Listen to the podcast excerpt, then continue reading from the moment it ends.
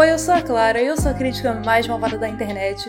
Hoje estamos aqui para um podcast muito especial. Esse é o meu segundo ano cobrindo o Oscar e assim como eu fiz no ano passado, eu vou comentar sobre as principais categorias que são as quatro de atuação, melhor direção e melhor filme.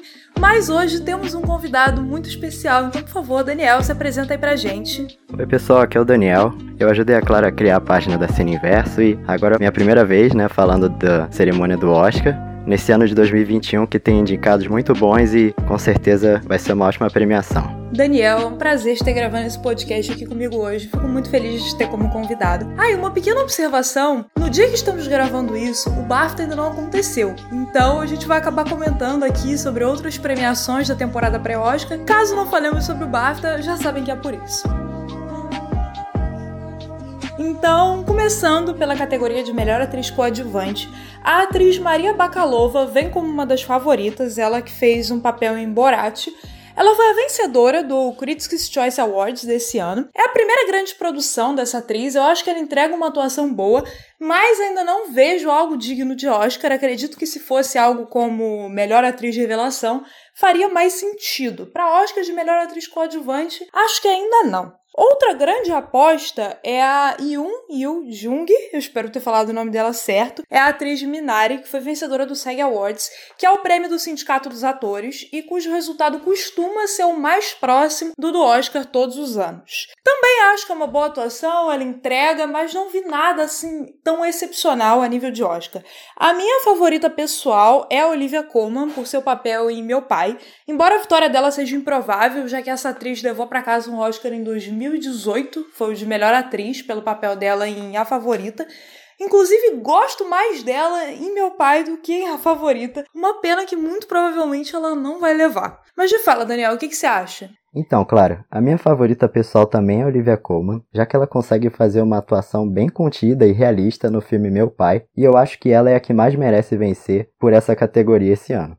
Outra situação também é da Amanda Seyfried, que está no filme Mank, e era colocada como a favorita no início da temporada de premiações, já que ela foi a atriz também que mais fez campanha para o Oscar. O problema é que essa campanha foi desidratando conforme ela não foi vencendo em nenhuma dessas premiações, e hoje ela chega ao Oscar sendo provavelmente aquela com menos chances de vencer. Outro caso também, para essa categoria esse ano, é o da Glenn Close, atriz que está no filme Era Uma Vez um Sonho, e ela está indicada não só ao Oscar, como também ao Framboesa de Ouro pelo mesmo papel. E para quem não sabe, Framboesa de Ouro é uma premiação, entre aspas, que premia os piores filmes do ano. E eu acho que é realmente um caso muito curioso e eu pessoalmente nunca tinha visto.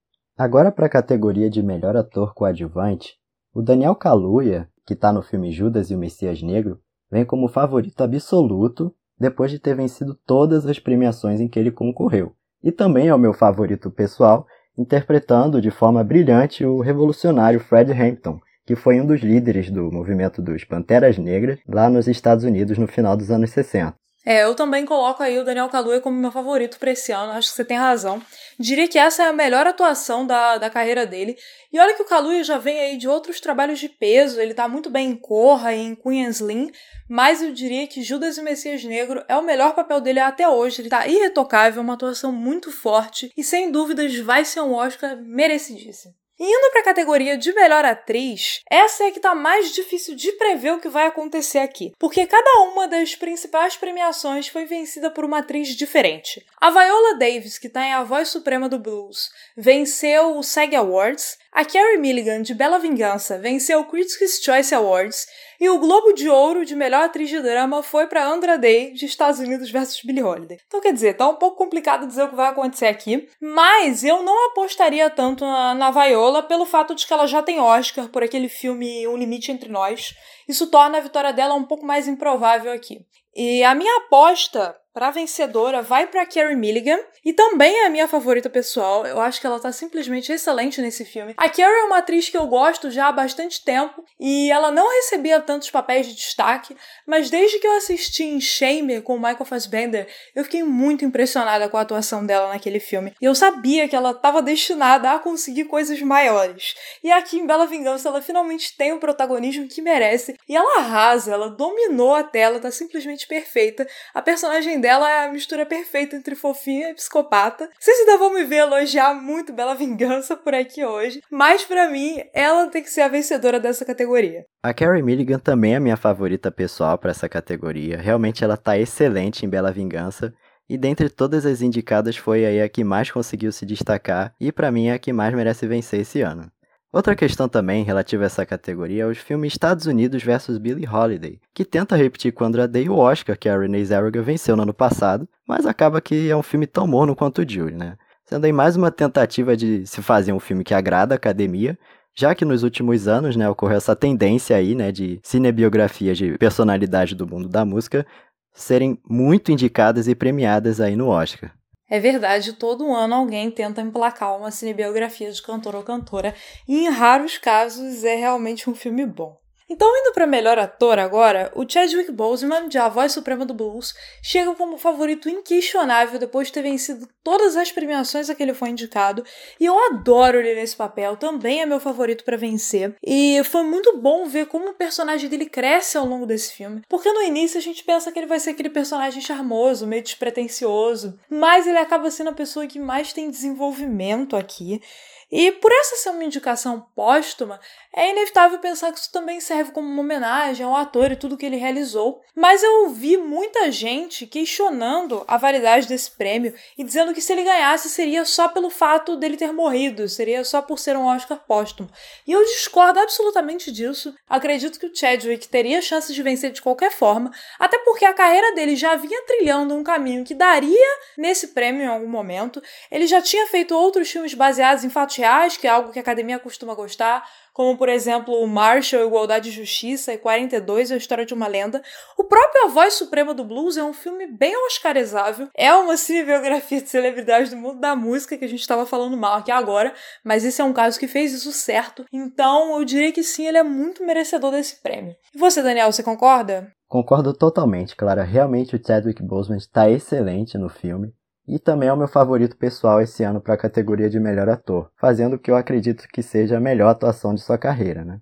E inclusive vale a pena destacar que esse ano essa categoria está muito pesada, já que conta com outros excelentes concorrentes, como é o caso do Anthony Hopkins no filme Meu Pai, que é o indicado mais velho a concorrer a essa categoria, já que o ator já tem aí seus 83 anos, e acredito também que faz a sua melhor atuação desde o filme O Silêncio dos Inocentes, filme no qual ele também venceu o Oscar, né? Outro papel também que vale a pena mencionar é o de Riz Ahmed, no filme O Som do Silêncio, já que ele é o primeiro muçulmano indicado a melhor ator e também entrega uma performance impecável e realista sobre a surdez. Agora, na categoria de melhor direção, vale destacar que essa é a primeira vez na história do Oscar em que duas mulheres são indicadas, sendo que, caso a Close Out vença, já que ela é a favorita com o seu filme Nomadland, esse vai ser o segundo Oscar de melhor direção dado a uma mulher, sendo que o primeiro foi para Catherine Bigelow em 2010 pelo filme Guerra ao Terror. Agora, a minha favorita pessoal é Emerald Fennell, que foi a diretora do filme Bela Vingança, que está simplesmente perfeita e totalmente segura na direção do que é o seu filme de estreia, né? O que é bem impressionante por parte dela. Falei que vocês iam me ouvir elogiar muito Bela Vingança hoje e chegou meu momento porque a Emerald Fennel também é minha favorita.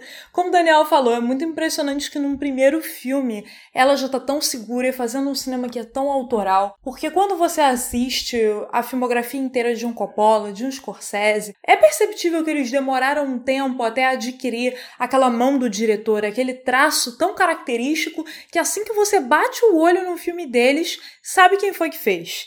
A Emerald Fennell já alcança isso num primeiro filme. E isso é impressionante demais, ela é muito merecedora. E queria fazer um comentário sobre quem não está aqui, que é o Florian Zeller, diretor de Meu Pai, que consegue unir perfeitamente a essência teatral da obra, que é baseada numa peça que ele próprio escreveu, com o aspecto cinematográfico, sem fazer com que por isso o filme pareça um teatro filmado. O Zélia poderia muito bem estar no lugar do Thomas Wittenberg, que é o diretor de Drunk, mais uma rodada, que simplesmente é um filme nada demais, ou do próprio David Fincher, que em Mank decidiu mostrar os bastidores do Cidadão Kane e ignora a existência do Orson Welles, que é o diretor do filme. E não tem como, o diretor é quem assina o filme, não vai conseguir me convencer que Cidadão Kane foi aquela genialidade toda graças ao roteirista apenas, né? Não dá. E fica aqui um questionamento. Como será que David Fincher se sentiria se daqui a 70 anos fosse feito um filme sobre os bastidores do Clube da Luta e ignorassem ele, lembrassem apenas do roteirista? Será que ele gostaria? Fica aqui esse questionamento.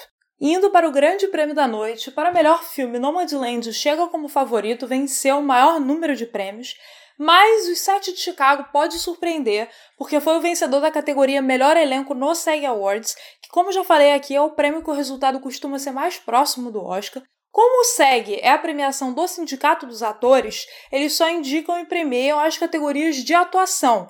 Então não existe melhor filme, apenas melhor elenco. E ano passado, o vencedor de melhor elenco foi justamente o Parasita, o que fez as pessoas começarem a apostar mais nele pro Oscar e acabaram acertando. Mas eu vou manter o meu favorito aqui, Bela Vingança, porque não só é um filme que fala sobre um assunto muito importante, como ele também é muito bom.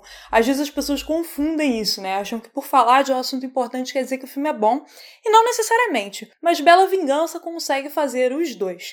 E meu pai também é um candidato bem digno a esse prêmio, e foi a minha segunda nota 10 dessa temporada do Oscar. Não sei se essa crítica já entrou na página, mas eu só dei duas notas 10 nessa temporada, que foram Bela Vingança e meu pai. E eu sei que esse é o ponto em que a gente discorda um pouquinho, mas vamos lá, Daniel.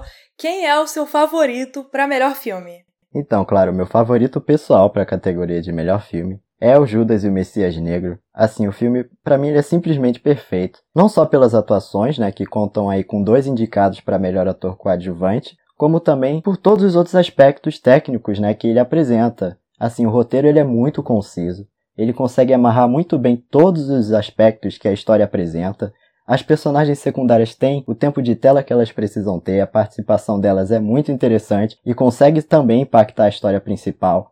A direção é sensacional, a montagem não perde o ritmo em nenhum momento e assim, só pelos aspectos técnicos, para mim o filme já merecia ser o vencedor dessa categoria.